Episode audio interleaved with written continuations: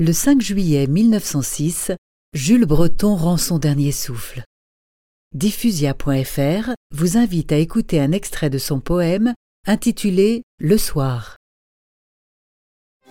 C'est un humble fossé perdu sous le feuillage. Les zones du bosquet les couvrent à demi. L'insecte, en les fleurant, trace un léger sillage et s'en vient seul rayer le miroir endormi. Le soir tombe, et c'est l'heure où se fait le miracle. Transfiguration qui change tout en or. Aux yeux charmés, tout offre un ravissant spectacle.